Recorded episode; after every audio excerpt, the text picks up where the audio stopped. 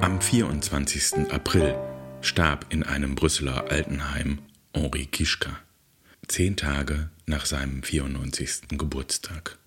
Der Vater von Michel und Irene Kischka war ein wichtiger Unterstützer des Zentrums für verfolgte Künste.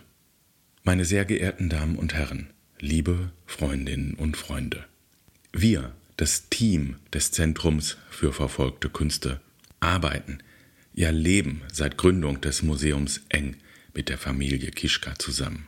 Ein ganz besonderer Höhepunkt in der jungen Geschichte des Zentrums war der Dokumentarfilm Kischka Live is a Cartoon. Den Film haben wir zusammen mit unserem Krakauer Schwestermuseum erstellt. Die Zusammenarbeit mit dem Mozak Museum für Gegenwartskunst ist mehr als bloß eine Kooperation. Das Solinger Museum und das polnische Museum ergänzen sich und wir bündeln unsere Energie und Kraft.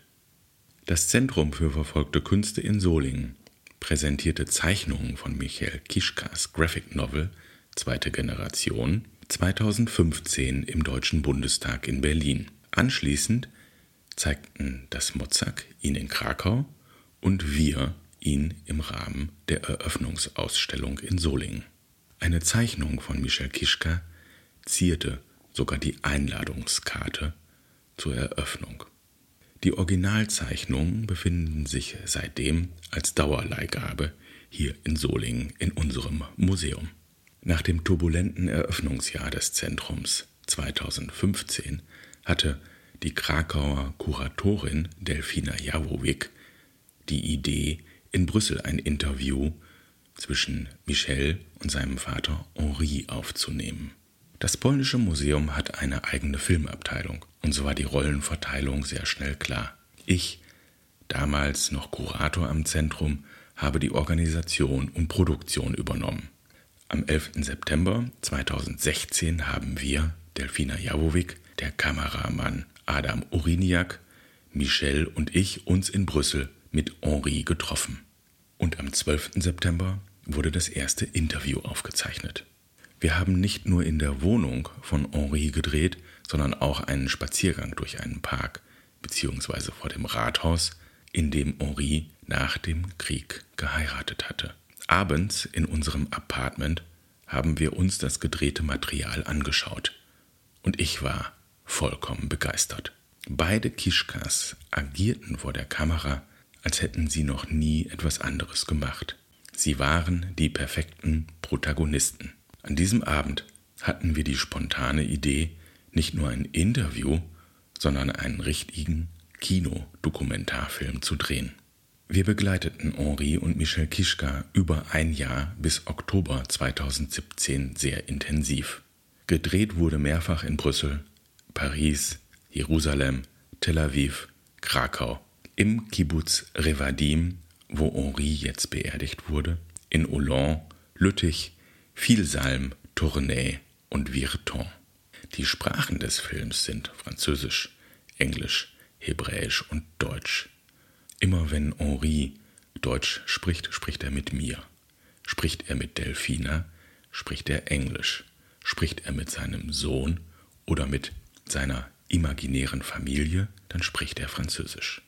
Jetzt können Sie denken, wie können sich zwei Museen, eins in Solingen und eins in Krakau, so etwas wie einen Dokumentarfilm leisten? Die Antwort ist recht einfach. Gar nicht. Wir haben improvisiert. Die Reisen zur Realisation des Films wurden teilweise unterstützt von dem Polnischen Institut in Tel Aviv, Paris und Düsseldorf sowie von dem Solinger Unternehmen Eugen Scalabrin. Wir sind AusstellungskuratorInnen und keine FilmemacherInnen. Nur durch die Unterstützung und Hilfe von vielen konnten wir zum Schluss diesen Film verwirklichen.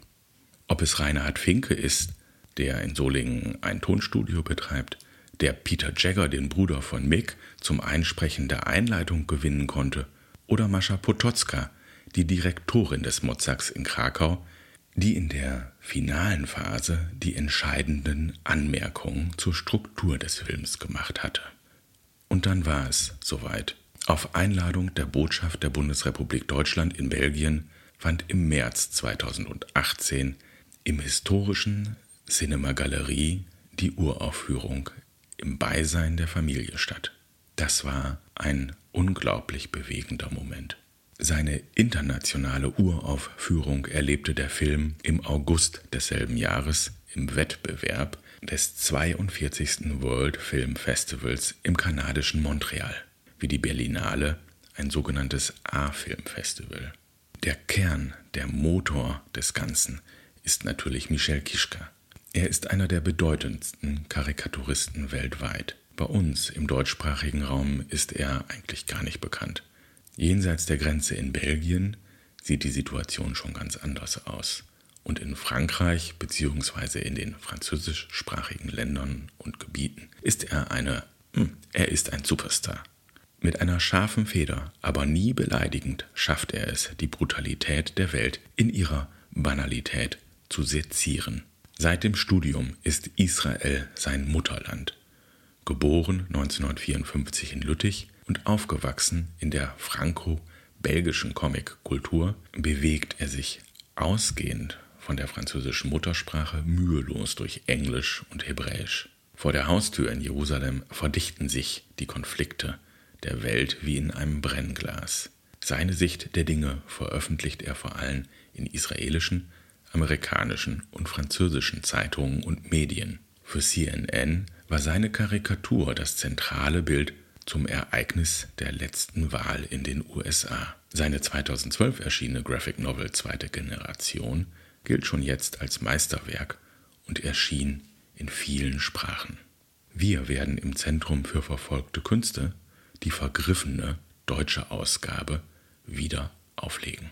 Soweit das überschwängliche Lob für diesen Ausnahmekünstler.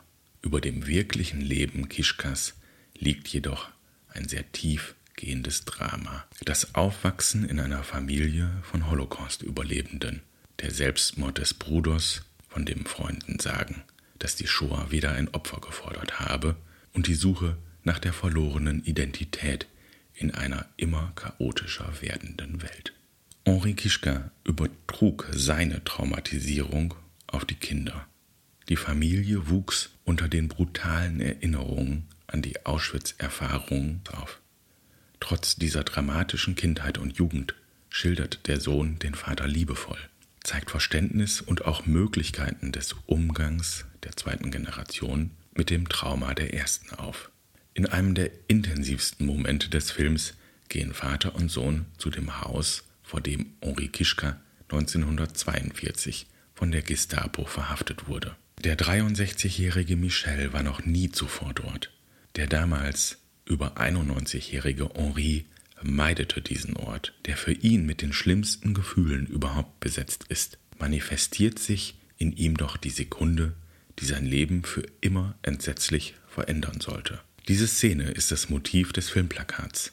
Kischka zeigt, welche Kraft der Cartoon haben kann, wie Vater und Sohn erst durch diese Kunst miteinander sprechen konnten. Der Film geht aber weit über das Thema der Graphic Novel hinaus zeigt, wie beide Kischkas die Familiengeschichte rekapitulieren, wie sie über die Arbeit des Vaters als Zeitzeuge und Autoren sprechen. Der Film versinnbildlicht die Übernahme des geistigen Erbes des Vaters durch den Sohn. Welche Verantwortung die zweite Generation trägt, diskutiert Kischka unter anderem mit Beate und Serge Glasfeld oder mit Plantu, dem Karikaturisten der Zeitung Le Monde. Wir möchten an Henri Kischka erinnern und ihn jetzt mit seinen Worten sein Künstlersein beschreiben lassen. Und ich hatte Möglichkeiten, Möglichkeiten nicht gehabt, in die Konzentrationslager zu, zu, zu, zu tun. Das. Ich, ich bin ein Artist geboren. Und mein Sohn war fünf Jahre alt, hat er gefangen, hat er, hat er begonnen, zu zeichnen Karikaturen. Ist einer von den zehn besten Karikaturisten der Welt.